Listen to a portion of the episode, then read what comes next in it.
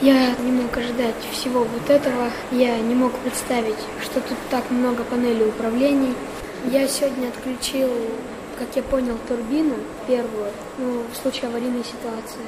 Даже маленько страшно было.